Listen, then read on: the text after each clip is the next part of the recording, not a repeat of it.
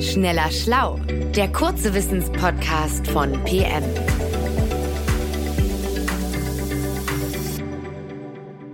Hallo, mein Name ist Nora Sager, ich bin Redakteurin bei PM und sitze hier zusammen mit meinem Kollegen Manuel Opitz. Heute geht es um das Thema Ernährung, genauer gesagt um Vegetarismus. Fast acht Millionen Menschen in Deutschland verstehen sich als Vegetarier und es werden jedes Jahr mehr. Die Frage, die wir uns gestellt haben, ist, wann ging das eigentlich los? Also wann wurde Vegetarismus zum Trend? Gefühlt ist das ja noch eine relativ frische Entwicklung, würde ich denken. Aber äh, Manuel als unser Geschichtsexperte weiß das bestimmt genauer. Hi Nora. Ja, tatsächlich ist Vegetarismus schon ziemlich alt. Vegetarismus heißt ja, freiwillig auf Fleisch zu verzichten und das lässt sich in Europa schon für die Zeit der griechischen Antike nachweisen.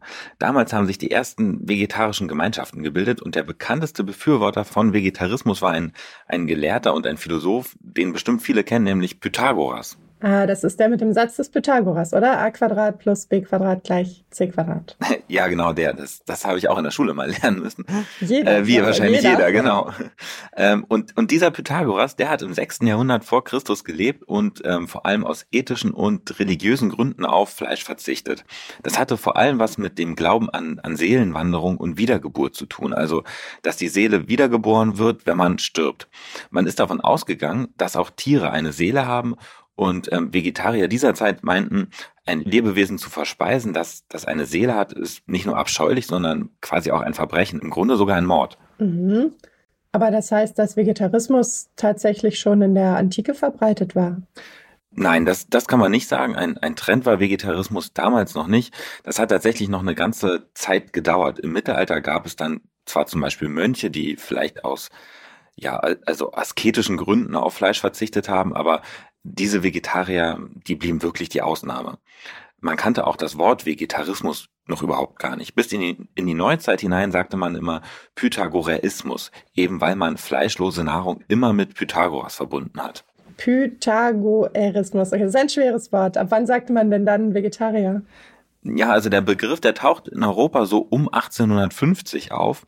Auf Lateinisch heißt Vegetare ja beleben und, und Vegetus heißt frisch oder auch lebendig. Und wahrscheinlich ist dann der Begriff Vegetarismus daraus dann entstanden.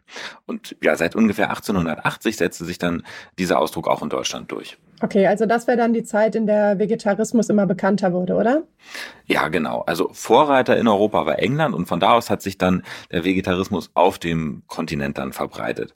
Das war damals ja die Zeit der Industrialisierung. Wir müssen uns vorstellen, viele Menschen lebten unter ganz furchtbar schlechten hygienischen Bedingungen in extrem engen Wohnungen, die arbeiten viele Stunden in stickigen Fabriken, sie atmeten total verunreinigte Luft ein, die bewegten sich immer weniger. Und in diesem Zuge sind dann gesellschaftliche Gegenbewegungen entstanden und, und die haben ein naturgemäßes Leben propagiert. Die haben zum Beispiel erklärt, der Mensch sollte wieder zurück zur Natur, mehr Bewegung, mehr frische Luft und ja, natürlich auch eine gesündere Ernährung. Okay, es klingt sehr fortschrittlich. Ähm, aber also, was heißt es denn jetzt genau, dass sich die Idee, sich ohne Fleisch zu ernähren, verbreitet hat? Also woran kann man das festmachen? Ja, in dieser Zeit sind ähm, vegetarische Vereine entstanden. Der erste in Deutschland wurde 1867 gegründet und zwar im thüringischen Nordhausen. Ähm, und Mitglieder solcher Vereine haben eben Vortragsreisen durch Deutschland veranstaltet, die haben Flugblätter verteilt, Sachbücher über vegetarische Ernährung geschrieben. Es gab dann auch vegetarische Kochbücher, vegetarische Restaurants und auch erste Tierersatzprodukte, zum Beispiel äh, Mandelmilch. Man kann also sagen, damals wurde Vegetarismus ähm, in Westeuropa und Deutschland wirklich zum Trend. Und äh, wie ich merke, auch mit einem gewissen Sendungsbewusstsein. Ich hätte tatsächlich gar nicht gedacht, dass es im 19. Jahrhundert schon vegetarische Restaurants und Mandelmilch gab. Und du hast ja gesagt, man wollte zurück zur Natur. Also sind die Vegetarier denn davon ausgegangen, dass Menschen ursprünglich kein Fleisch gegessen haben? Weil heute ist Paleo-Diät zum Beispiel, ist ja eigentlich sehr fleischlastig, wenn ich das. Ich hoffe, ich äh, sage jetzt nichts Falsches, aber äh, ja, ja, du liegst total richtig. Ähm, aber man hat tatsächlich auch damals versucht, das durchaus wissenschaftlich herzuleiten. Äh, zu der Zeit hatte sich ja auch Darwins Evolutionstheorie verbreitet und damit auch das Wissen, dass Menschen und Affen gemeinsame Vorfahren hatten. Und das haben sich die Vegetarier zunutze gemacht und gesagt, naja, Affen essen Pflanzen, also muss der Mensch ursprünglich auch äh, sich pflanzlich ernährt haben. Heute weiß man natürlich, äh, dass zum Beispiel Schimpansen alles Fresser sind, also zum Beispiel auch Fleisch fressen. Mhm. Gab es denn noch andere Motive, auf Fleisch zu verzichten? Ja, total viele unterschiedliche. Manchen Vertretern dieser Vegetarier-Szene ging es auch damals schon um das Tierwohl. Ähm, schon in der zweiten Hälfte des 19. Jahrhunderts gab es viel Kritik an Praktiken in Schlachthäusern oder auch an den Tiertransporten. Andere Vegetarier haben argumentiert, dass Fleisch ungesund sei und dann gab es auch wirtschaftliche Überlegungen. Denn auch damals wussten die Menschen ja schon, dass man auf einem Stück Land mehr pflanzliche Nahrung produzieren kann als Fleisch. Ja, das klingt tatsächlich alles überraschend modern. Gab es denn auch Motive damals, die für uns heute keine Rolle mehr spielen? Ja, die gab es auch. Also für viele Vegetarier war Fleischkonsum die Ursache für eine ja, allgemeine gesellschaftliche Verrohung. Die meinten, wer Tiere tötet und verspeist, der hat auch das Zeug dazu, Menschen zu töten. Das heißt also, Fleischgenuss würde Menschen aggressiv machen. Ähm, und ja, in einer vegetarischen Welt, so glaubten sie, äh, würden Menschen ganz harmonisch und friedlich ähm, zusammenleben. Es gab aber daneben noch ganz andere Argumente, ähm, sich vegetarisch zu ernähren. Zum Beispiel gab es äh, feministische Vegetarierinnen und die hofften, dass pflanzliche Rohkost die Frauen aus der Küche befreien würde, weil wir dann ja nicht mehr so viel kochen müssten. Ähm, und dadurch würde Frauen dann ein selbstbestimmtes Leben ermöglicht werden. Oh Gott, ja, das hat man auch dann mit tiefgefrorenen Minutenschnitzeln erreicht. Okay, ja, genau. aber ich sehe schon, man hat sich im 19. Jahrhundert viele Gedanken darüber gemacht, was wir essen. Und äh, wenn Vegetarismus damals langsam zum Trend wurde, wie viele Menschen waren denn Teil dieser Szene? Also du, wir haben ja am Anfang gesagt, jetzt sind es ungefähr acht Millionen. Wie viele waren es damals? Ja, also das war noch viel, das war damals wirklich noch äh, ganz weit von Millionen entfernt. Ähm, das war eben wirklich eine ganz kleine Szene. Im Jahr 1884 waren in Deutschland keine 2000 Menschen Mitglied eines vegetarischen Vereins und 1912, also ein bisschen später, gab es so ungefähr 25 Vereine mit, mit 5000 Mitgliedern. Natürlich gab es dann auch Vegetarier, die nicht Mitglied eines äh, Vereins waren. Und deshalb kann man Gesamtzahlen eben nicht so einfach schätzen. Also es gab damals eben nicht so solche Studien und Umfragen wie heute. Ähm, jedenfalls hat die restliche Gesellschaft Vegetarier als völlig fanatische Exzentriker gesehen.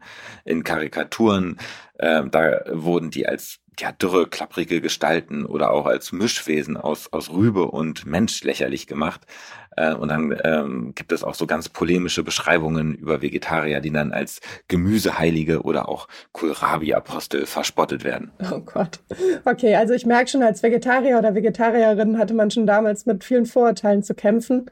Hm, Gibt es einen Grund dafür, warum der Vegetarismus danach über viele Jahrzehnte hinweg eher eine Nische blieb?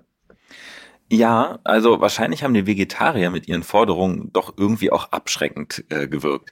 Denn also als vegetarische Idealkost galten rohe Früchte und Körner.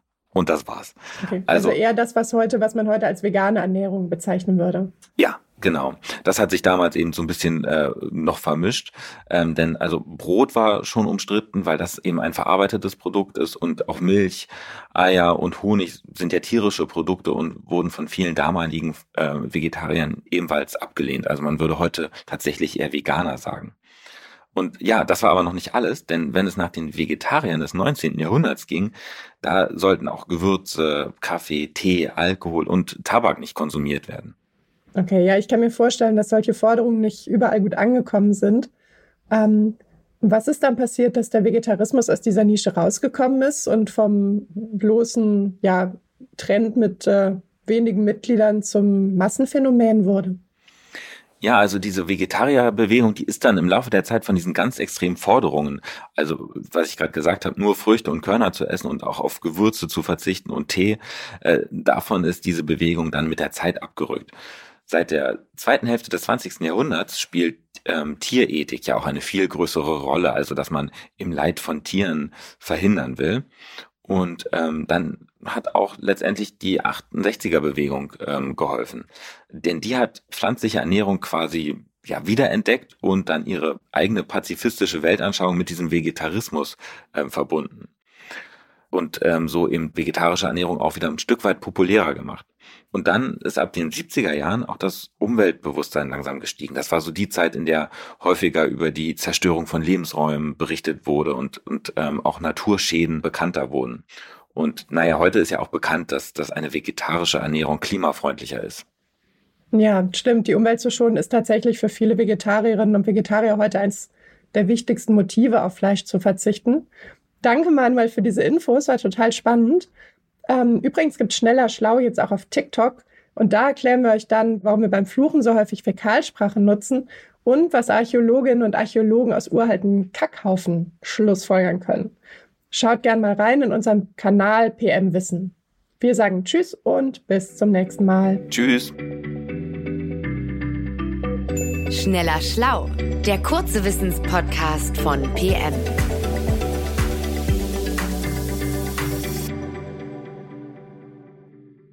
Dieser Podcast ist eine Produktion der Audio Alliance.